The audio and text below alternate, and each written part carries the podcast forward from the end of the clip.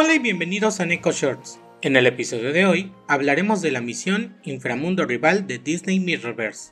Hoy inició la misión Inframundo Rival, donde tendremos que desafiar a los fracturados en cuatro encuentros diferentes, para reclamar una de las siguientes recompensas: cristal dorado, fragmentos de cristal estelar, mineral y páginas de experiencia rara.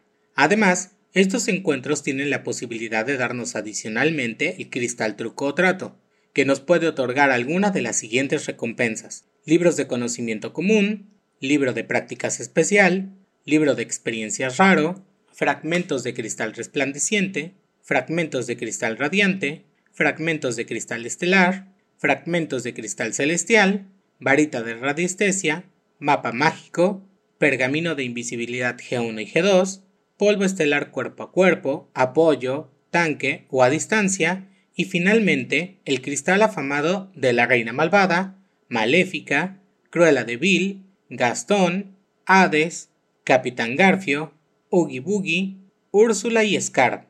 Para poder jugar esta misión, es importante recordar que requeriremos los combustibles de pesadilla, que se nos están dando por el calendario Corazones Encantados, y también hay disponibles en la tienda lotes para comprarlos. Finalmente se estrenó nuevamente el cristal afamado de Jack Skellington, y hay lotes especiales para obtenerlo, y se agregó un calendario de Halloween donde obtendremos cristal truco trato, combustible de pesadillas y la imagen de perfil de Jack Skeleton fracturado. Así que no olvides entrar diariamente al juego para obtener estas recompensas. Nos vemos pronto en el próximo Neko Shorts.